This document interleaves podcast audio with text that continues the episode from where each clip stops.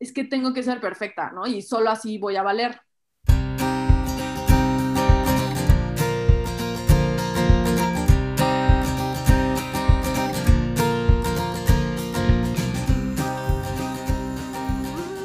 Hola, bienvenidos Entre Tomas. Yo soy Brenda. Y yo soy Abril. Y hoy vamos a hablar del feminismo.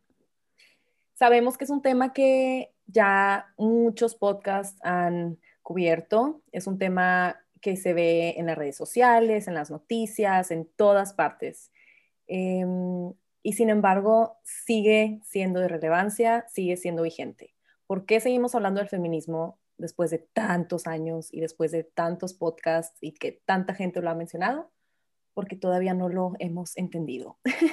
es un tema que sobre todo en culturas como la mexicana y otras culturas en Latinoamérica sigue siendo un talón de Aquiles, sigue siendo un tema que no entendemos al 100, que no, no aplicamos en nuestras vidas, em, pues sigue siendo un tema de, de problema para la sociedad. Entonces, aquí va otro podcast del feminismo. y bueno, para platicar nuestro tema de hoy, tenemos a una invitada que nos emociona muchísimo. Ella es activista de los derechos de la mujer en la maternidad y la primera infancia. Es feminista y apasionada la activista, educadora de lactancia y directora del colectivo Normalizando la Lactancia Materna. En proceso de certificarse como educadora perinatal y dula de parto, es comunicóloga de profesión, emprendedora, socia de una empresa de producción audiovisual y ahí hace publicidad y contenido y en su Instagram de su contenido también tiene cosas padrísimas del feminismo. Al final, como siempre, se los vamos a compartir. Ella es Chantal Escartín. Hola Chantal, ¿cómo estás? Te damos la bienvenida. Hola. Qué gusto estar aquí en este espacio tan lindo que crearon. Muchas gracias por acompañarnos. Muchísimas gracias, Chantal. Y bueno, para empezar, eh, te quiero preguntar, ¿cómo llegaste a ser creadora de contenido? Cuéntanos un poquito tu historia. Pues todo fue un poco como como una necesidad que tuve de, de hablar. O sea, justo creo que me pegó muchísimo el tema de la maternidad, o sea, me cayó como un balde de agua congelada. Entonces, yo tenía este concepto de maternidad como eh, muy diferente, ¿no? Como hasta un poco eh, como de descanso. O sea, yo sí lo veía como de, ah, me urge ser mamá para descansar tantito, ¿no? Del trabajo. pobre, joven ilusa. y así de, ay, qué delicia, ya me voy a ir a ser mamá. Y fue, o sea, fue una locura. Y empecé a leer, soy muy ñoña, entonces empecé a leer, empecé a tomar cursos, me empecé a clavar y clavar y dije, no, es que necesito que la gente eh, conozca de estos temas, eh, me, encanta informar, me encanta, pues ya, soy comunicóloga, ¿no? Entonces fue como de, ya, tengo que abrir algo, hacer algo, porque si no voy a explotar, ¿no? Y abrí mi cuenta esperando nada, porque la verdad es que mi cuenta dice feminista, ¿no? Y hoy que vamos a hablar de ese tema, sabemos que es difícil abordarlo, sobre todo en este país, ¿no? En México eh, y en países latinoamericanos en donde todavía tenemos una cierta represión o, un poco conocimiento sobre lo que es, que luego, claro que vamos a platicar de eso. Entonces, pues fue poco a poco y pues así he ido pues creciendo en seguidores, porque al final, pues los seguidores y las seguidoras te dan voz, ¿no? Te empieza, te empiezan a seguir, te empiezan a hablar y se empiezan a cuestionar y demás. Entonces ha sido ha sido muy bonito este, este camino del, del influencerismo instagramero. Además, siento que vas creando como tu comunidad y bueno, yo que ya te sigo desde hace tiempo, cada post que subes, te lo juro, yo me siento súper identificada y lo leo y a veces me dan ganas de llorar, a veces me empodera y así, digo, es que qué padre saber que hay tantas allá afuera que están sintiendo lo mismo que yo y a veces ni siquiera sé de, o sea, no sé, de algún tema que ni siquiera lo había pensado y cuando lo leo digo, sí es cierto, yo también siento exactamente lo mismo, o sea, siento que vas creando como tu comunidad de mamás, de mujeres, de papás también, porque también hablas a veces de la paternidad. Entonces, pues muchas felicidades, porque está muy padre tu contenido.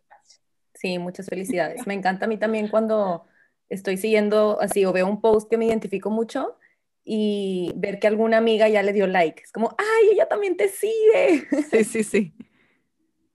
Somos, de las mismas. Somos de las mismas, exacto.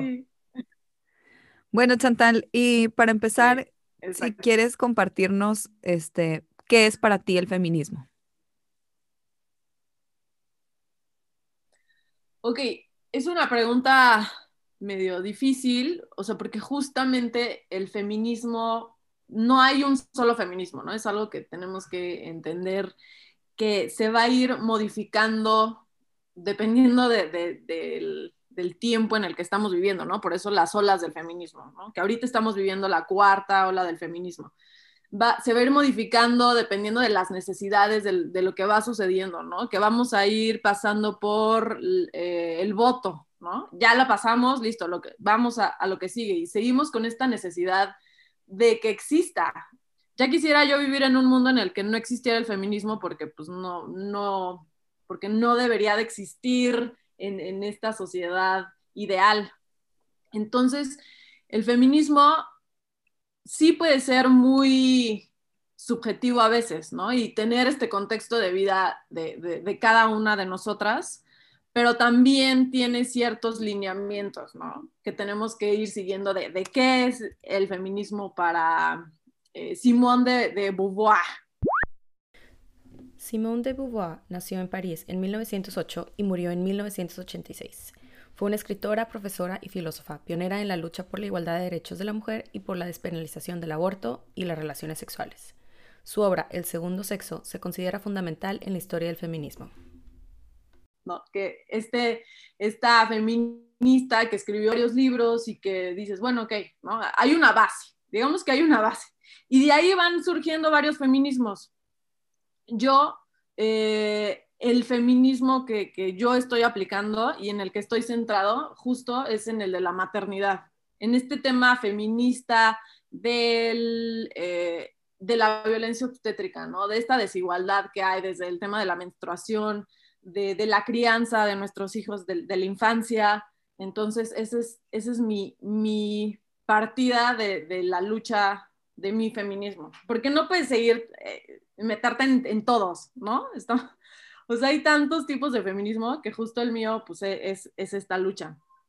¿Y cuál sería mi, para mí, eh, el feminismo? Que bueno, tampoco es como que para mí, ¿no?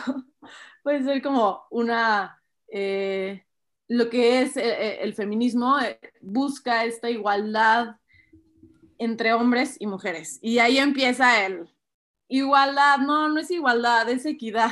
No, les, no sé si les pasa, ¿no? Que mucha gente empieza justo a decirme, no, es que, pero no es igualdad. Y justo, claro que es equidad, ¿no? Porque entendemos el concepto de equidad como que hay que darle a las personas dentro de sus diferencias eh, biológicas o, demás, eh, lo mismo para que tengan las mismas oportunidades. Pero justo la igualdad eh, habla más de derechos humanos, ¿no? Es un concepto que va más allá.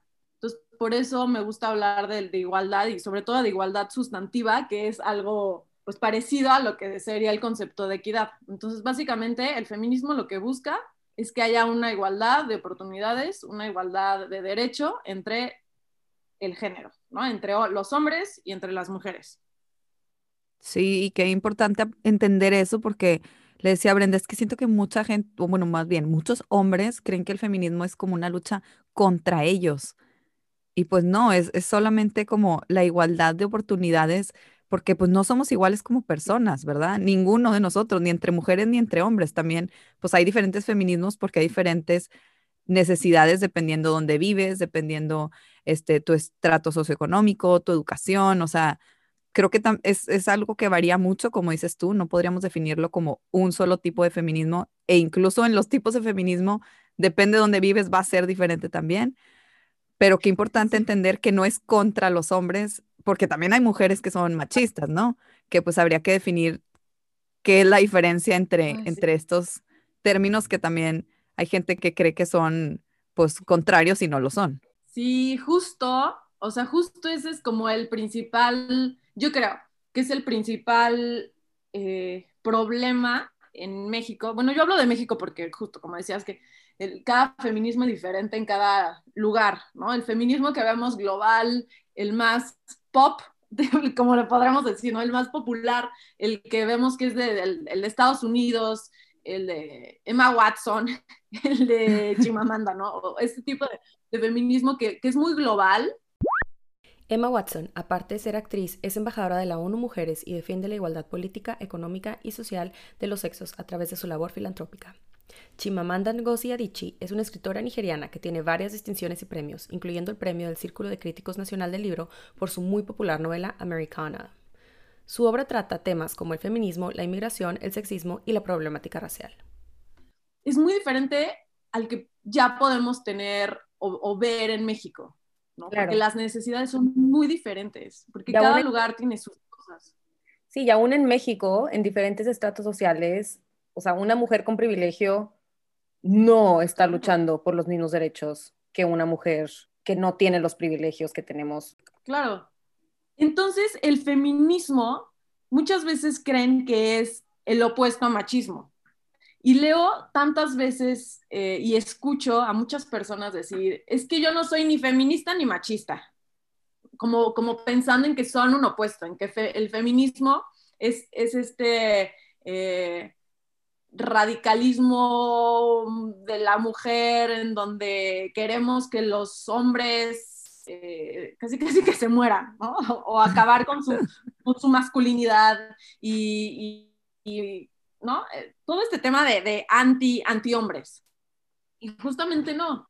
Es, de eso no se trata el feminismo y es algo que en principio tenemos que entender como sociedad mexicana, que el feminismo habla de esta igualdad y justamente se llama feminismo y no igualitarismo, como mucha gente dice, ¿no? Es que yo no soy feminista, soy, yo, yo hablo de la igualdad, ¿no? Soy igualitarista, que además son conceptos diferentes. Justo el feminismo dice fem, ¿no? Habla del feminismo porque estamos eh, entendiendo que hay algo que no hay igual y que justo el, el fem es el que está por debajo, pues. Entonces, es como entender y aceptar el que hay una problemática que va hacia el FEM, ¿no? Hacia las mujeres. Por eso se llama feminismo. Pero también la información que recibimos sobre feminismo y que mucha, que mucha gente se educa de esa manera es por los medios, eh, pues hasta amarillistas o por memes, o también, ese es, ese es un tema, que no hay una educación sobre feminismo más que muy lo que ven en las noticias o lo que leen de no sé dónde, y entonces también no hay educación sobre ese, ese concepto. Por ejemplo, hace, a ver, este año fue la marcha, ajá, fue la marcha en donde ya fueron muchísimas. La, la pasada fui en el 2019 fui con mi esposo y mi hija y estábamos ahí marchando y todo muy, muy tranquilo. Y realmente la, el feminismo, las feministas radicales, ¿no? que le podríamos llamar radicales, que está bien también, cada una tenemos nuestras maneras de, de, de marchar y nuestras maneras de, de, hablar y de alzar la voz. Eh, estaban eh, sin toples, ¿no? Y con algo, algo escrito y estaban por ahí gritando y estaban por ahí grafiteando y demás. Y era un porcentaje bastante mínimo, que está bien, ¿no? Tampoco estoy diciendo que, que, esté mal eso.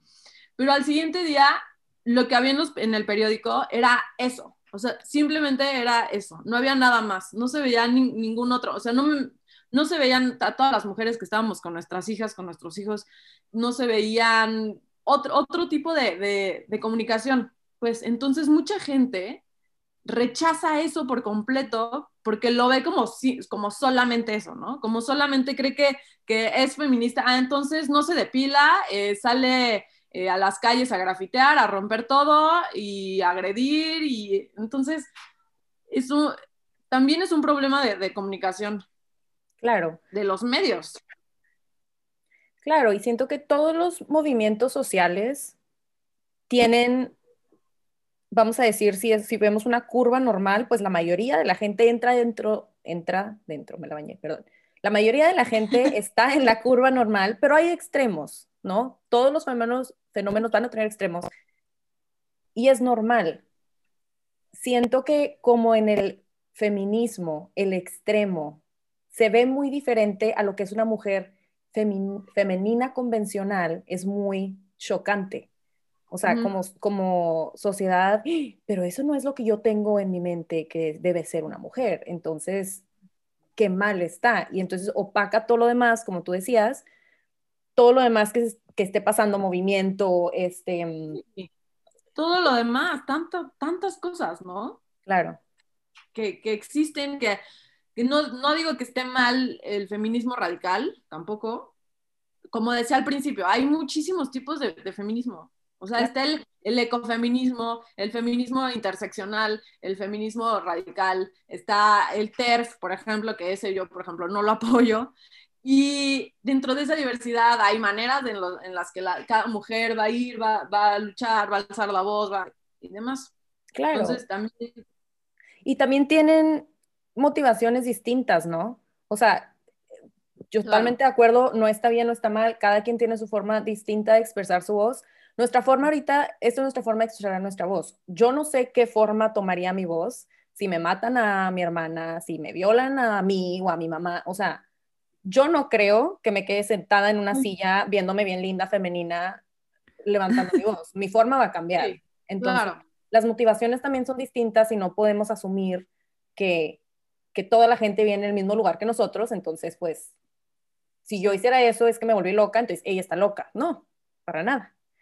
Eh, Chantal, a mí me pasó algo muy gracioso. Eh, yo me mudé a Estados Unidos y en mi oficina de allá, está, vivía en Washington, D.C., entonces olvídate, todos los movimientos sociales al mil, ¿no? Uno de ellos. Brenda ahora sí que fue a mil marchas que no había ido en toda su vida. Todas las que no había ido en toda mi vida, pero me pasó algo muy curioso porque en la oficina, yo venía, yo estuve trabajando en México en una empresa privada y que pues yo sentía que era un ambiente normal, estaba en, en, una planta de manufactura, que también es un componente importante. Entonces, cuando yo estoy en la oficina de DC, yo sentía como que no manches, está todo precioso, es ideal, el ambiente está bien bonito, ¿no?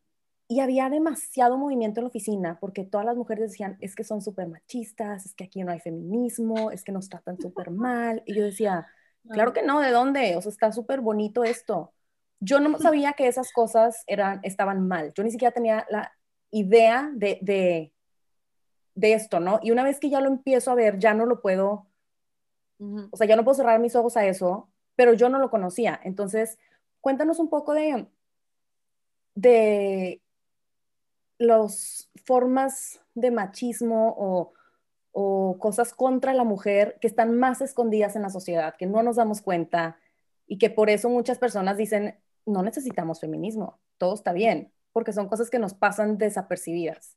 Y más en nuestra cultura que la educación, porque yo siento también que muchas mamás son machistas, entonces ya desde ahí, sin darse cuenta, están educando así a su familia, ¿no? A sus hijos. Ay, es que el machismo lo tenemos tan arraigado, sobre todo en este contexto latino, mexicano, lo tenemos acá, traemos un chip que no nos damos cuenta. Entonces nosotras y también los hombres que están en, este, en estos temas, eh, estamos en constante deconstrucción. Igual y yo ahorita digo algo y no me doy cuenta hasta dentro de un año, ¿no? O sea que igual y en un año digo, o sea, lo que dije es súper machista, por ejemplo. Eh, cosas que, que, que, me he dado cuenta que, que digo. Que, y que antes, que ya no digo más bien, que ahora me doy cuenta que ya no debería decir, y que antes decía, eh, el típico que, ay, le está bajando, ¿no? ¿Puedo decir groserías? Claro. Sí. pinche vieja, pues pinche vieja le está bajando, híjole, qué hueva, es una dramática, ¿no? Son esos comentarios machistas o, o el, hasta yo, les juro que sí lo, lo, he dicho, el, el, que suba de puesto donde estaba y que era de, ay, seguro porque se está ahí dando al jefe, está muy cañón cómo tenemos tan tan arraigado el machismo, o por ejemplo el, el, el típico, ¿no? De que el papá cambia un pañal y, ay, es súper buen papá, ¿no? O sea, lo cuidó una tarde, es súper, es tipazo, es súper es super papá, y la mamá totalmente invisibilizada, o sea, la mamá haciendo absolutamente todo lo demás, y es como de que, ah, bueno, y la mamá, O que llega la mamá a una reunión y todo el mundo le pregunta solo a ella, oye, ¿y dónde dejaste tu bebé? ¿No? Y, Pero al güey no. O que llegue el, papá, si se, si se va con sus amigos, pues nadie nunca le pregunta, ¿dónde, ay, ¿dónde dejaste a tu bebé? ¿Quién lo está cuidando? Ay. Cuando hay cuernos en una relación, es que, güey, es hombre. Sí, ellos necesitan estar en otra relación. No, es ah. hombre y ella, o sea, no se depilaba, no, no le daba, no le daba lo que necesitaba. Es como, güey, ¿qué? Sí. Siempre justificando a los hombres en sus acciones, ¿verdad? Y es que las mujeres también somos machistas. O sea, yo, yo sí me considero una mujer, claro que soy feminista, porque abrí los ojos, porque ya me puse estos lentes que les llaman, ¿no? Los lentes eh, violeta, en donde te los pones y de repente empiezas a detectar machismo en todo y dices, mames, o sea, que en este mundo estoy, estoy viviendo, pero claro que también soy machista en, en muchas cosas, todavía no estoy deconstruida y todavía seguramente si me voy a un lugar en total de construcción como te pasó a ti, ¿no? Que me voy a no sé, como a Washington, en donde ahí es la marcha del de, Women's March y, y, ahí están las actrices y está top el, el, feminismo de, de, ese contexto, claro, que en este contexto eh, de México tal vez no funcionaría tanto, pero igual y yo no me daría cuenta de muchas cosas. Entonces, hay que aceptar primero que no existe que no podemos ser ahorita feministas perfectas, ¿no? Que también vamos a tener todavía estos contextos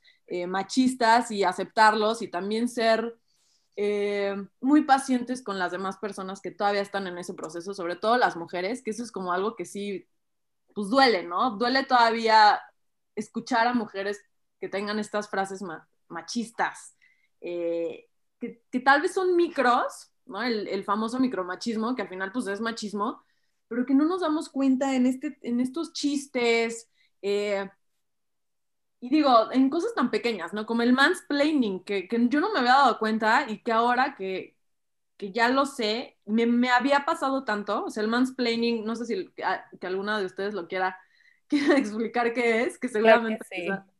Por ejemplo, si estás en tu casa y, no sé, eh, no jala el control de un aparato.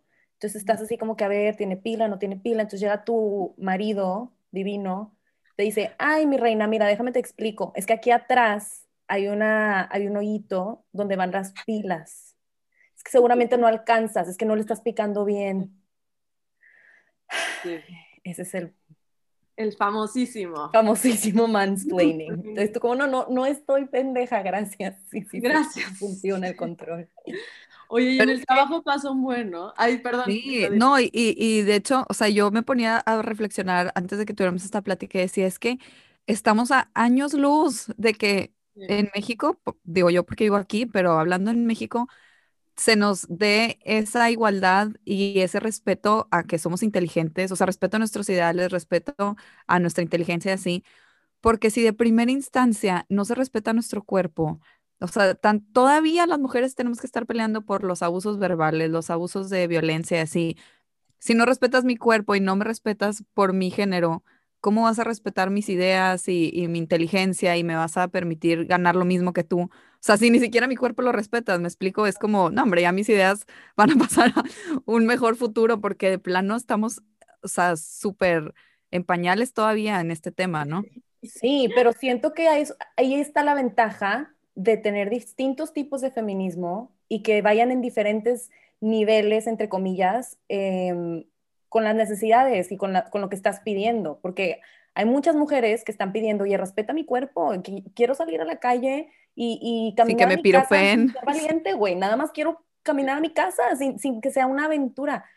Pero hay otras mujeres que tenemos otros privilegios, que estamos luchando, que tenemos la obligación de luchar por cosas más allá, como lo que dices, yo tengo la obligación, porque ya conozco, porque, porque ya me puse los lentes, de luchar porque mi salario sea igual al de mis compañeros hombres si estoy en el mismo puesto, de que no me interrumpan en las reuniones, dejar de disculparme cada vez que levanto la voz, em, dejar de, de, preocuparme por qué traigo puesto, por si me puse maquillaje o no al ir a una reunión de trabajo. O sea, estamos en diferentes frentes de la misma lucha. Sí, que ahorita que dices, Chantal, a Brenda le tocó un jefe que te dijo que te maquillaras, ¿verdad? Hijo de ¿O la qué te pidió? chingada, perdóname por No, no, no, no. que me que para reuniones me maquillara y me pusiera tacones. Ay, hecho, no.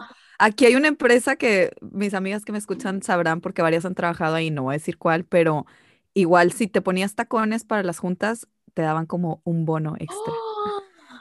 Shock. O sea, todavía estamos ahí, me explico. Todavía estamos, claro, todavía estamos mega, estamos ahí, pero no, como que no se entiende como algo que digas, ay, pues qué tiene, ¿no? Ay, pues sí se ven bien bonitas con tacones. Ay, es una cosa horrible.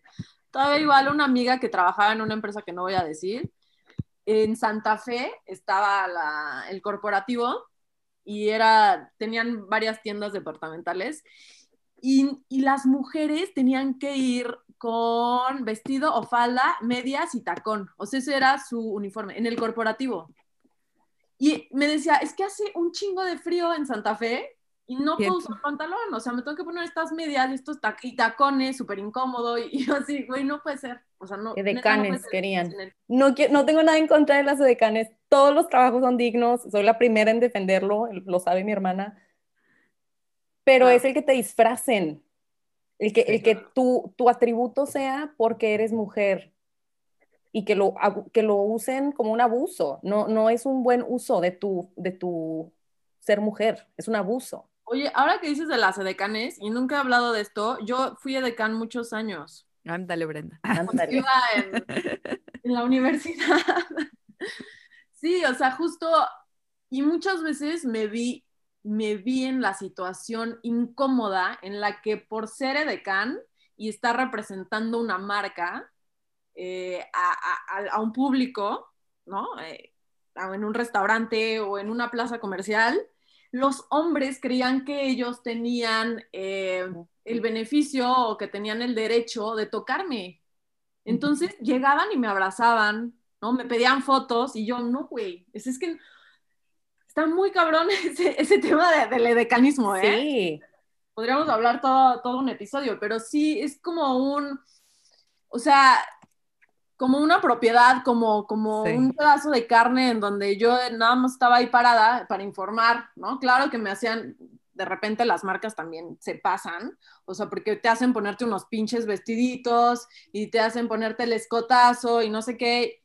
Y en ese momento yo decía, bueno, pues ya ni modo, ¿no? Estamos viviendo en esta sociedad, así es, pues me van a pagar y listo. Claro que ahora pues ya lo veo con ojos diferentes y sí, me, me perra muchísimo recordar todos esos momentos en donde, güey, estaba el güey abrazándome, agarrándome la cintura y casi la chichi. O Sí, porque ya es como, eres un objeto claro, de, era de placer visual y hasta corporal para el que pase, ¿no? ¿no? Y entonces era como casi, casi hasta como un, ay, pues ¿para qué eres edecán, no? Pues estás ahí para eso, ¿no? Para mi placer, para que te toque, y era como, no, güey, o sea, estás, está mal tu concepto, ¿no? Más bien, eh, no ir en contra de- del edecanismo, pero sí en contra de, de, de esta educación machista en donde los hombres piensan que por estar ahí parada, güey, ¿no? O como hostess o como cualquier otro de estos trabajos, pues sea como un derecho a, adelante, vas, ¿no? En mi cuerpo. Como Claro. cuando te vistes con una falda o lo que sea, que sales a la calle y que te empiezan a chiflar, eh, empieza el acoso y es como, pues, ¿para qué se viste así? ¿No? Pues no tengo que ver cómo me estoy vistiendo, ¿no? Yo no me tengo que estar preocupando por eso, más bien que sea una sociedad en donde haya un respeto y en donde los hombres no sean como animales que por tener pene ya entonces no se pueden eh, Controlar. esto, ¿no? Controlar. Entonces, Sí. eh, y es Qué que la violó, bueno, pero pues te traía falda y escote, ¿no? Sí, fue su culpa. Pero es que claro. también creo claro. que falta mucha, o sea, así como falta que las mujeres nos metamos más y hagamos más y, y tratemos de que el feminismo, como decías tú, en algún punto de la historia ya no sea un tema, porque ya hay igualdad para hombres y mujeres en las oportunidades. De la misma manera, creo que ahorita falta mucho que los hombres también metan sus manos, o sea, los que están de acuerdo, obviamente, porque sé que hay machistas muy machistas todavía, pero pues creo que el hombre juega un rol, o sea, el rol más importante, yo creo, porque pues él es el que tiene que, o, bueno, no más importante, también hay mujeres machistas, pero los hombres también tienen que empezar a educarse en este tema, entender que no es algo contra el sexo masculino, sino pues de la igualdad. Y quería preguntarte, ¿tú qué rol crees que juega el hombre en, en el feminismo? Es súper importante.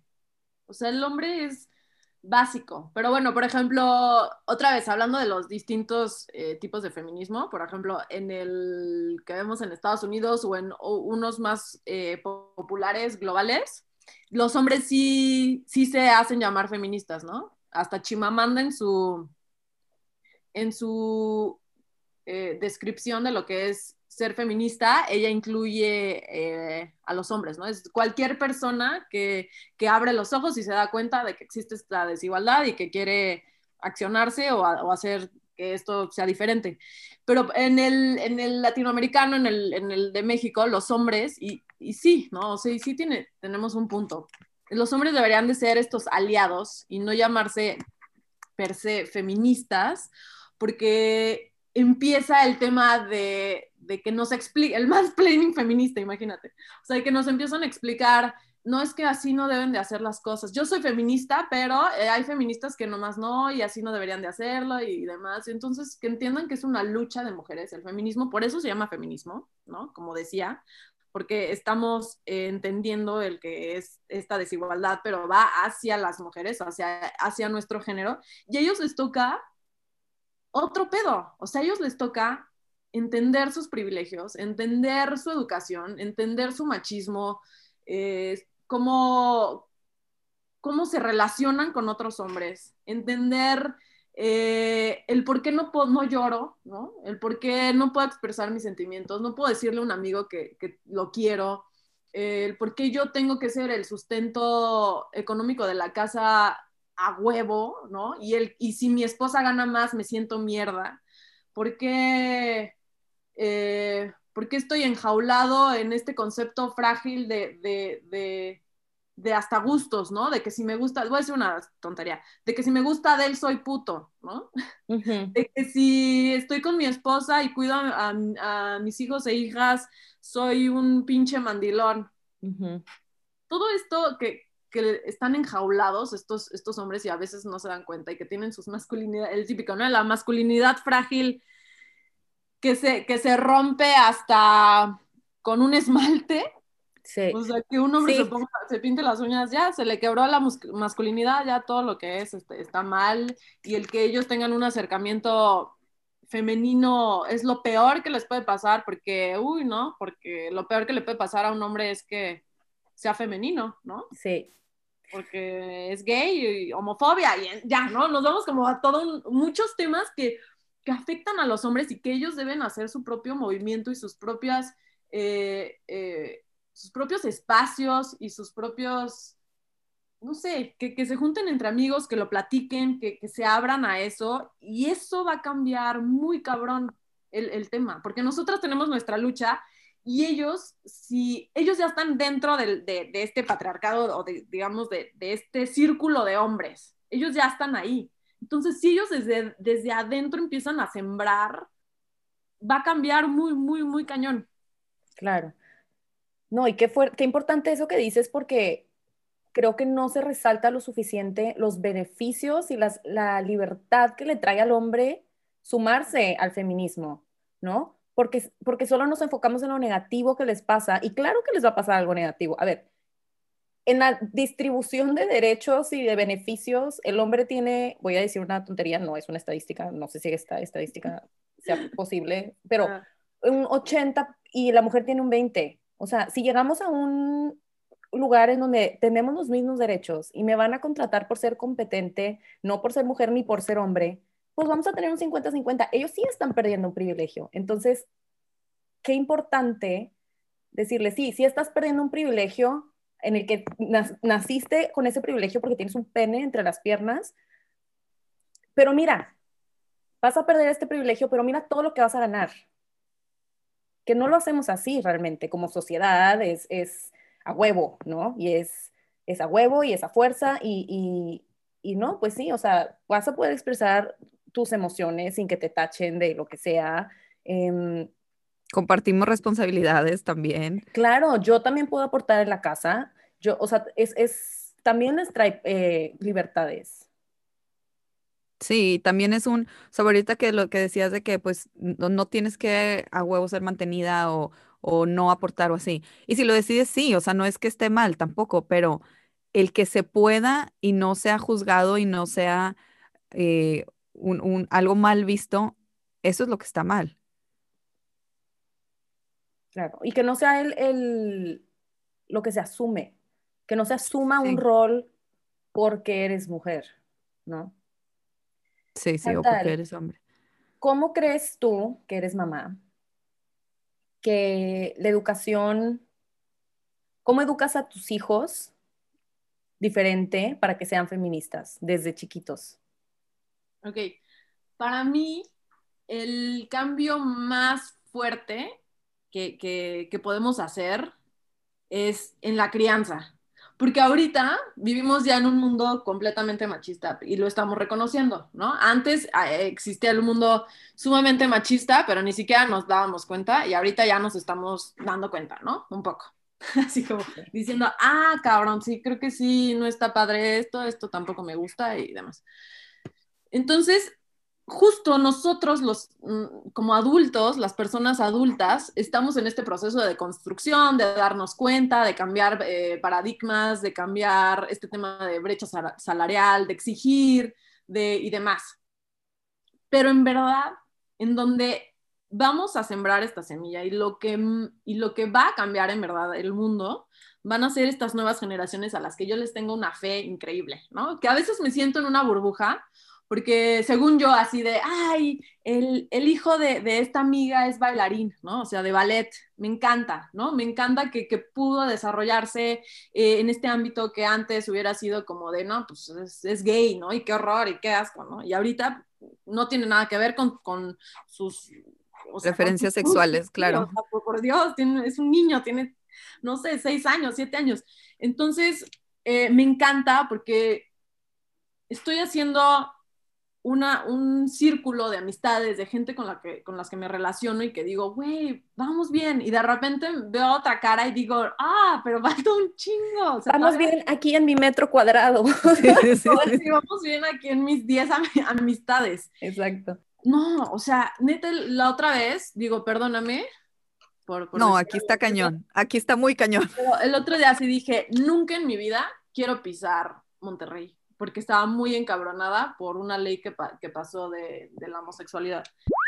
En octubre del 2019 se aprobó en el Congreso de Nuevo León una ley de objeción de conciencia para que los médicos puedan negarse por voluntad a atender casos que contradigan sus principios éticos o morales. Esto generó mucha controversia, ya que podría prestarse a discriminación o negación de servicios médicos contra miembros de la comunidad LGBTQ, migrantes, mujeres que desean abortar o cualquier persona que represente una contradicción a los principios éticos y morales del personal de salud. Ante la controversia, el gobierno vetó la reforma en noviembre del mismo año.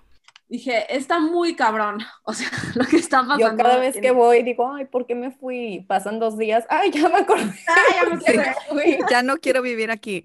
Pero es que es lo que te digo, y más, o sea, a mí lo que me sorprende más es que pues la verdad aquí hay muchas oportunidades, este, pues, sabes, o sea, claro que hay pobreza y como en todos lados, pero siento que es un estado que pues hay muchas oportunidades, es muy rico y lo que tú quieras, y aún así estamos bien mal, o sea, cero hay, al revés, siento que nos estamos yendo para el otro lado, sí. en vez de que esté mejorando la cosa, estamos yendo para el otro lado, sí, ¿sabes? Está explotando Entonces, ahí el tema. Sí, como que, como si otra vez vamos a empezar a jugar a la casita y a, a la mamá sumisa y el, ya sabes, el papá que es el, el, macho y que todo tiene que traer y la mujer siempre bonita en tacones, que no tiene nada de malo si te gusta verte así. Claro. La feminidad no es eso, o sea, ser feminista no es que, que tienes que luchar contra los tacones o contra verte Exacto. maquillada. Sí. Pero es, si lo quiero hacer, lo hago y si no lo quiero hacer, no me lo tienes que imponer. Eso es el problema. Exacto. Entonces, yo también creo que, pues yo tengo dos hijos hombres y digo, híjole, es que mi chamba está yo creo que todavía más difícil porque como mujer, tal vez a una mujer con el ejemplo es más fácil enseñarle que a dos niños que tal vez en su círculo social van a ver mucho el machismo o, o este, esta, idea, esta ideología de que tienen que ser ellos sobre las mujeres. Entonces, ¿cómo educarlos para que entiendan o para que aprendan a crecer dándoles siempre las mismas oportunidades a sus compañeras, viéndolas a su par, o sea, no ellos sobre ellas, ¿sabes? O sea, tú que tienes una niña, ¿qué podrías decirle a las mamás como para que agreguen en su educación? Ay, Abril. O sea, cuando supe que estaba embarazada, yo pensé que iba a tener un niño porque pensé que iba a ser más fácil y sí, o sea, pensé que iba a ser más fácil por el tema de, de, protección, ¿no? Porque dije, ay, pues los hombres ya nada más ahí los dejas ahí y ya ellos solitos hacen su, su pedo y no sé, como que pensaba justo en mi, en, mi, en mi machismo, pensaba que no, pero mi hija la tengo que cuidar y así y así, y entonces le va a pasar esto. De repente tuve, tuve a mi hija en, en el momento en el que supe que iba a tener una hija, fue de, no, o sea, qué, qué horror. Y, porque justo quería criarla en este, en este mundo del que apenas me, me, empezaba a dar cuenta. O sea, mi feminismo tiene poco. Tengo 32 años y mi hija tiene 3. O sea, ya late 20s. Así, en ese tema es, es, mi feminismo, no como las niñas de ahora que tienen 14 años y van a marchas y yo así de, güey, o sea, yo, no ni sabía que existía cuando tenía o sea, 14 años. Yo ni sabía que existía el 8M, ¿no? El 8M o la Comisión 8M Estatal es una organización que brinda herramientas de trabajo y estrategia para transformar a la sociedad en feminista. Se llama 8M porque el 8 de marzo es el Día Internacional de la Mujer y es el día en el que típicamente se lleva a cabo la marcha feminista. Entonces, ahora que ya estoy más clavada y he leído más y me he educado más y, y veo a mis otras amigas que tienen hombres, digo, es que está más cabrón para ellos. O sea, porque mi, a mi hija yo la puedo crear como una mujer libre, fuerte, este, que, que ella puede decidir en la tienda si quiere usar una, una camiseta de dinosaurio o una camiseta del hombre araña o o de Superman y no importa, o sea, y la sociedad, bueno, tal vez en Monterrey no. No la lleves a Monterrey. Por lo menos en la Ciudad de México, en la Ciudad de México los comentarios son como de, ay, qué linda, ¿no? Una niña, ay, bien fuerte. Eh, los comentarios de amigas de, de mi esposo que dicen como de que, ay, es que tu hija corre y se va y es la primera en estar escalando y atrás van los niños, ¿no? Y yo, ajá, o sea, como que se ve bien, ¿no? Está bien, está bien visto que estos roles de género de, de cómo debería de ser un hombre, el que los haga una mujer es como de, ay, mira, qué fuerte, qué valiente y, qué bien, ¿no? De repente em, empieza un poco como la de que, ay, es marimacha, ¿no? ay, esta niña, no sé. Pero al contrario, es más difícil, es mucho más difícil para un niño tener esta libertad de decir, oye, mamá, me quiero eh, pintar las uñas, ¿no? Porque tú te las pintas y me parece algo divertido. O, oye, mamá, me encanta Elsa, ¿no? Porque tiene superpoderes y avienta este hielo y me encanta esa película y de repente es como de, ay, güey, o este niño le gusta Elsa y, quiere cantar la canción y quiere ver, le gustan las películas de niña, ¿no? Como consideradas de princesas y, híjole, mejor no. O si vas al súper y el niño escoge un cepillo de dientes rosa y es como que el, abuelo, híjole, mi nieto trae un cepillo de dientes sí, claro. No, y es como de, güey, o sea, ¿qué, qué chingados si escogió el cepillo de dientes rosas? Es un color y le gustó y, ya, ¿no? Justo nos pasó eso cuando, ya voy a quemar raza aquí, pero porque mi hijo le encanta, a mí me gusta mucho cocinar, entonces él me ve y pues, ¿qué hace? Lo mismo. O sea, entonces le encanta ir así, según él cocina y jugaba con botecitos y Brenda le regaló una cocinita. La tía controversial. Pero es que, o sea, ¿qué te pasa? Los casi creo que los mejores chefs del mundo son hombres, ¿verdad? Entonces no tiene nada que ver eso, pero claro que la familia fue como una así, ¿por qué una cocinita? Mejor que juegue con herramientas o mejor que juegue con, ya sabes, y obviamente para mí es, qué bueno, qué padre si mi hijo supiera cocinar. Y si no quiere, no pasa nada. Es un niño de dos años que ahorita juegue a la cocinita. lo que no quiera. Que me deje no va a definir nada. Claro, que se entretenga. Y realmente no va a definir nada el que juegue así. Pero sí creo que el educarle que no pasa nada si decide eso y su amiguita también o su amiguita quiere jugar fútbol y él quiere jugar la cocinita, desde chiquitos empieza un mindset para ellos de somos a la par, o sea, somos exactamente, no iguales, pero somos, somos personas y tenemos... Mereces el mismo respeto libertad, y la, misma libertad. la misma libertad de escoger a qué quiero jugar o, cómo me quiero vestir o, o cómo te voy a tratar, si te voy a tratar mal a ti, pues también voy a tratar mal al niño, si le voy a pegar a la niña, le voy a pegar al niño, sí, o sea, no que, que fomente la violencia, pero no debe de querer pegarle nada más a la niña, me explico, es como, son iguales los dos y van a ser iguales cuando crezcas, entonces, qué importante y qué difícil para las mamás de niños, creo. Muy difícil. Que vayan aprendiendo esto y también creo que tiene mucho que ver, pues obviamente, cómo vean ellos que te trate a ti tu esposo o que te traten los hombres en la familia, porque pues ya el ejemplo yo creo que es lo más básico como para que ellos vayan aprendiendo, ¿no? Entonces, pues también es educar nosotros a nuestros esposos y a los papás y que ya traen súper metido y arraigado el machismo, entonces, digo, está muy cabrón, la verdad, ahorita que ya volteen su manera de ser, pero pues es un, bueno, si así piensas tú, no, no lo eduques así a mi hijo, ¿sabes? O sea, no quieres que juegue a la cocinita, tío Panchito, pues ese es tu problema. En mi casa sí va a jugar a la cocinita, me explico, o sea, como que es desde... No, pero es que es muy difícil, pero me da coraje el pensar que no se puede. No, sí se puede. O sea, no porque no les afecte a ellos personalmente, porque no tienen vagina, no se puede, me explico. Sí se puede cambiar la mentalidad. Claro que es bien difícil, claro, pero ¿por qué no la, o sea, no somos piedras, no somos árboles sembrados en un lugar que no nos podemos mover. Sí podemos, como tú decías, Chantal, estamos en, en deconstrucción constante. Qué, qué, feo que seas un adulto que no puede aprender. Qué triste que pienses que sabes todo y que la forma que te enseñaron tus papás, ya que era lo mejor que tenían, con lo mejor que tuvieron, te enseñaron que ya eso es todo.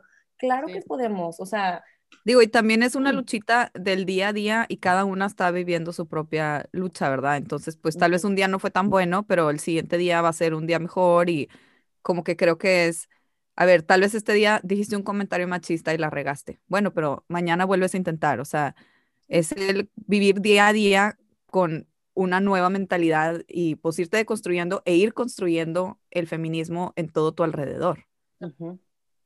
Sí.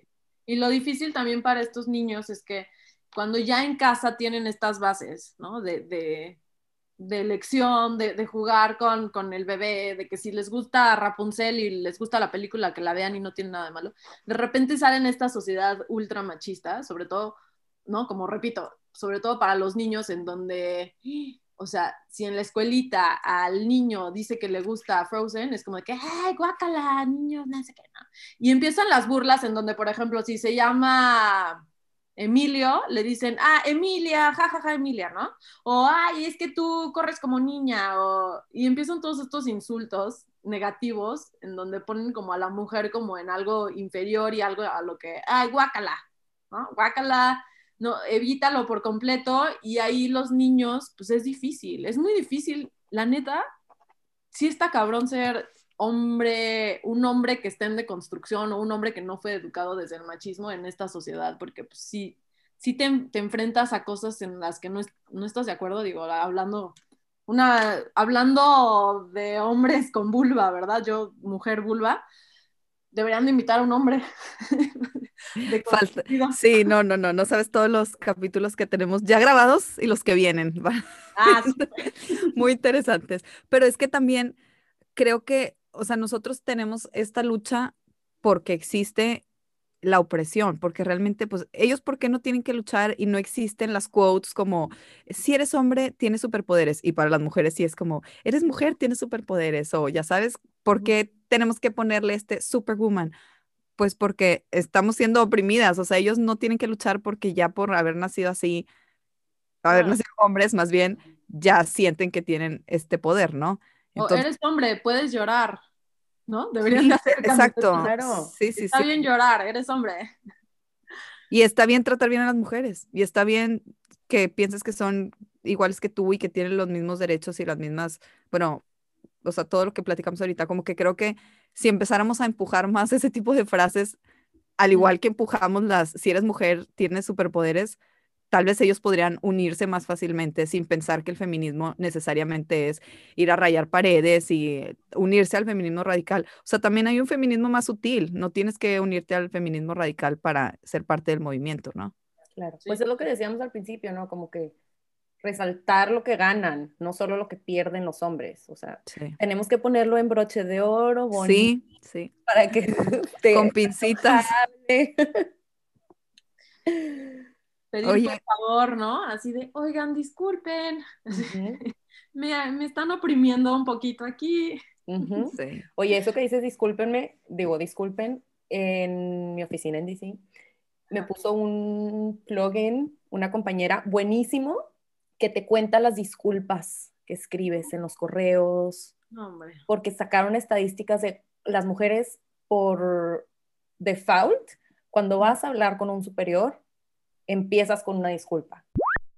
Las estadísticas que mencionamos aquí son del estudio del Journal Psychological Science publicado en el 2010, Why Women Apologize More Than Men, Gender Differences in Thresholds for Perceiving Offensive Behavior. Y tanto el experimento como los resultados son muy interesantes. Se los recomendamos mucho. Como siempre les dejamos la información en la descripción del capítulo. Perdóname que te interrumpa, perdón, si me disculpas voy a hacer un comentario. Entonces, este plugin me contaba en los correos cuántas veces pedías disculpas. No. Chinita, Todas. Chinita, sí, la mitad de mi correo era disculpas. Entonces, Es no que desde ahí empieza el problema, yo creo también, o sea, que no te la crees.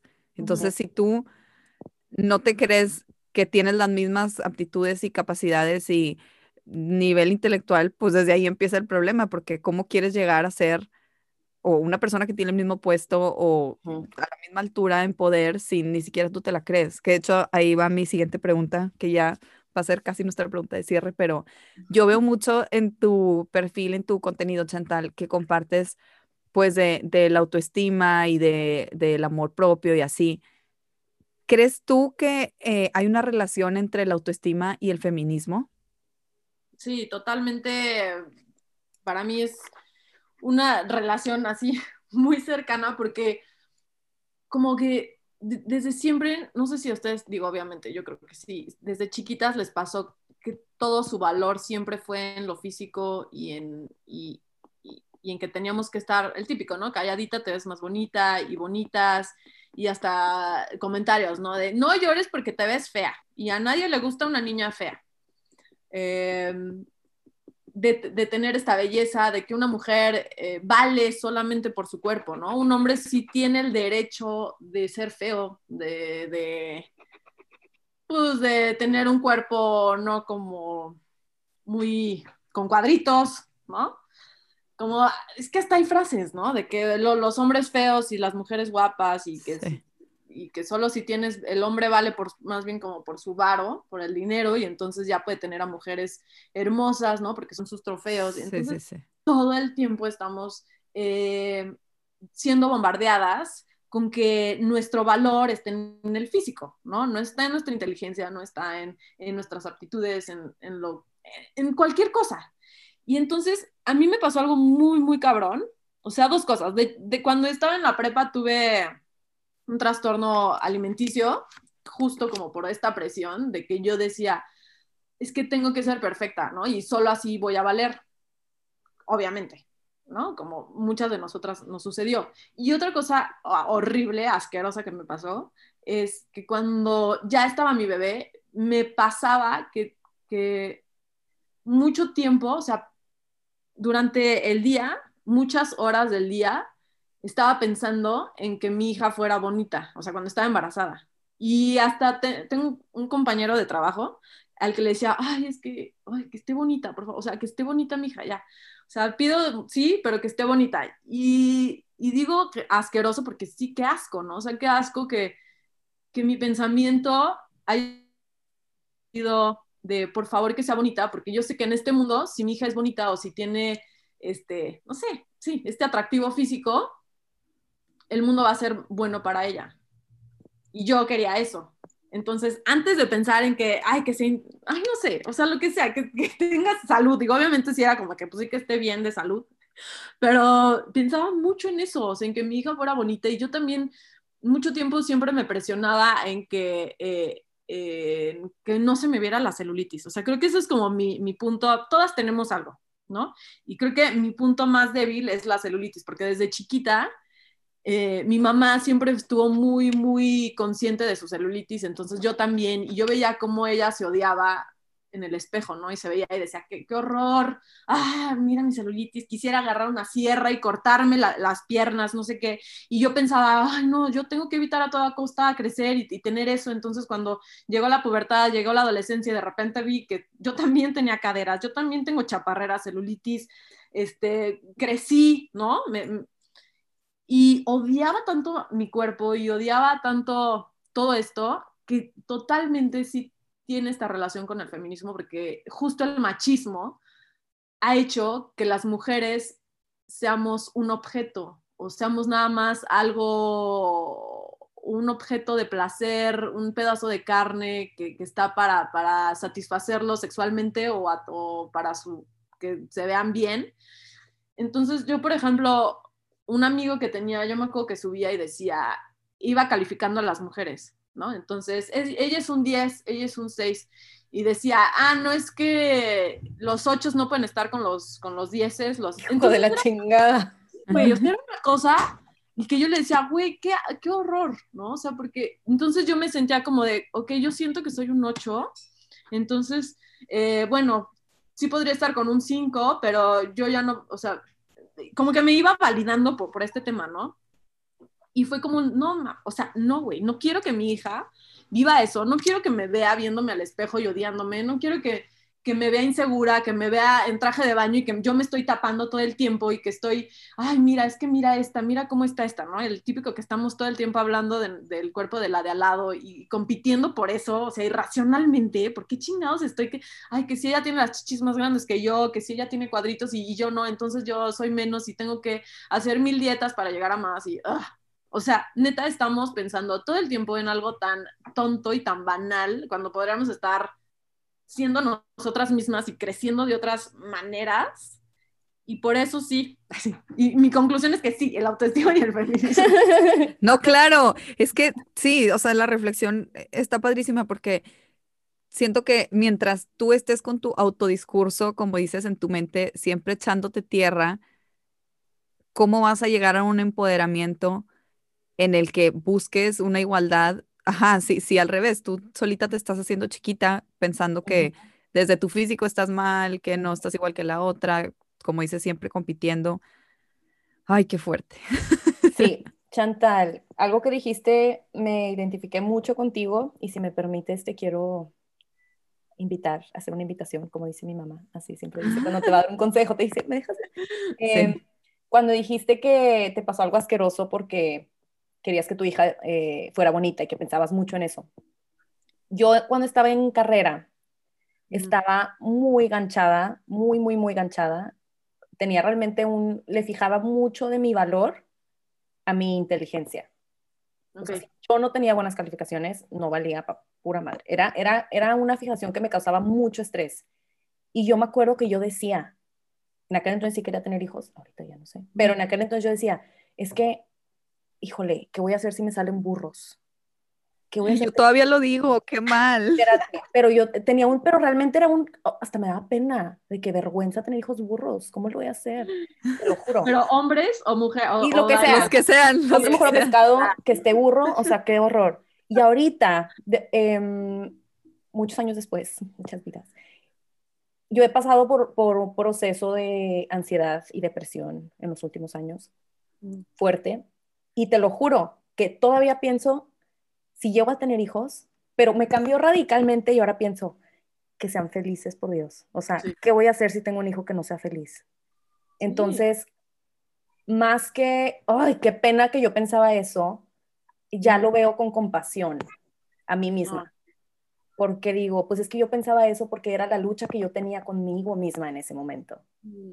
O sea, yo decía, que no sean burros, porque era algo que yo odiaba, era un miedo que yo tenía hacia mí. Entonces, tu hijo es una extensión de ti al final del día.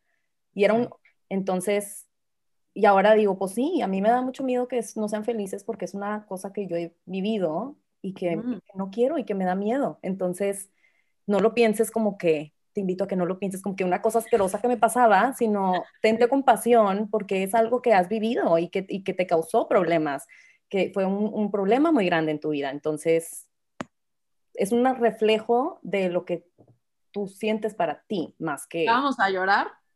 Sí. Bueno, es que yo llevo una copita de vino. Oye, ya sé, nos yo en café. Pero es que, digo, lo de la Sí, o felicidad sea, es otro tema porque pues tú no puedes controlar Ay, ni sí estás que llorando. felices. Un poquito. Se me... Qué bella. Está cabrón, sí es cabrón. Sí, la verdad es que no puedes controlar, o sea, ni lo que pensabas y lo que dices, Brenda, pues ni que sean felices. Claro que lo vas a desear y eso es el mayor deseo de todas las mamás, yo creo, que tus hijos encuentren la felicidad. Por eso tratas de darles todas las herramientas posibles que tengas en ese momento y, y, pues ahorita, como decimos, o sea, educarlos en la mejor manera porque hombres o mujeres, creo que el deseo siempre es que, que tengan felicidad, ¿no?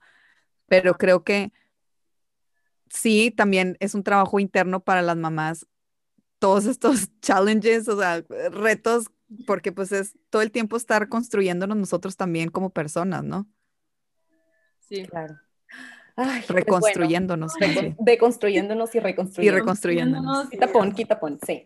Pues mil gracias, Chantal. Estuvo buenísima esta plática. Nos encantaría quedarnos aquí Ah, otra sé, sí, dos Otra horas. hora. Sí, este, pero ya para cerrar, me gustaría hacerte una última pregunta. Ok. ¿Qué es lo que más disfrutas de ser mujer? Ay, Dios. Así, y para cerrar, la pregunta más profunda que te han hecho en tu vida. Para cerrar en una hora. Exacto, una hora más. Ya, mucho tiempo no me gustaba ser mujer, ¿no? Porque justo este, desde chiquita decía, ah, quisiera ser hombre, porque siento que está más fácil y, y, que podría salir a donde quiera y que no me tengo que estar preocupando por si me van a hacer daño a alguien, ¿no? Hasta salir a la tienda. Todavía me pasa, ¿no? Que digo, ay, me da tanto miedo salir y me tengo que vestir de tal manera y entonces me da nervio que me vean las chichis y que me vean las nalgas y que no sé qué. Me gustaría ser hombre por esto y esto y esto, ya está. O sea, todavía me acuerdo que de chiquita sí decía, es que mamá, yo quiero tener pena. O sea, ya. Acá sacando mis, aquí en terapia. Vamos a pasar la factura. No, te. Exacto.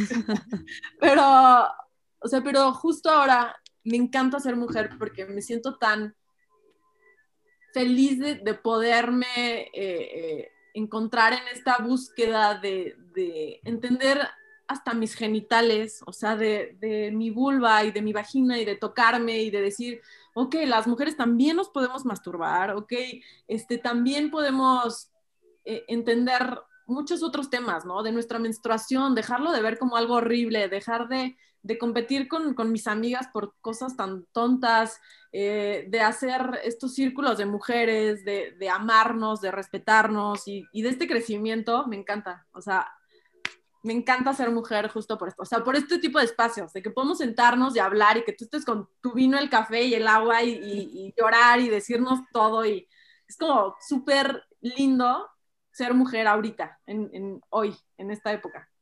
Así es. Ay, qué bonito. Sí, me encanta eso que dices porque me hace pensar también en que qué padre, o sea, yo también por un tiempo decía, qué horrible que nos baje, porque nos tiene que bajar y tantas hormonas y así. Y ahorita digo, gracias porque tengo menstruación y tengo hormonas, porque eso quiere decir que estoy sana, que puedo tener hijos, que, que mis ciclos están bien, o sea, conociendo tantas amigas que o batallan o, o son súper irregulares o tienen un chorro de problemas, digo, es que tener una buena una menstruación sana es que está sano tu cuerpo, o sea. Totalmente, sí. Ya sé, bueno, mucho de ser mujer. Sí, muy bien. Ay, pero muchas gracias, Chantal. Si quieres compartirnos tus redes para que puedan seguirte y, y ver tu súper contenido. Sí, bueno, en Instagram estoy como arroba soy mamá feminista. Facebook casi no lo uso porque hay mucho hater y, luego pongo fotos de mi hija y me expongo, entonces mejor no. y, y, también normalizando la lactancia materna en, en Instagram y en, y en, Facebook. Esa es otra de, mis, de mis luchas. Y bien vulvas, que tengo este, estos lives con una amiga y que justo también hablamos de muchos temas y está padre. Y listo. Son mis redes. Perfecto, igual las vamos a dejar en la descripción del capítulo. Okay. Y pues a nosotras no se, no se les olvide seguirnos en arroba entre Tomás Podcast. En Instagram. En Instagram. Y es todo por hoy. Hasta el siguiente viernes. Bye. Bye.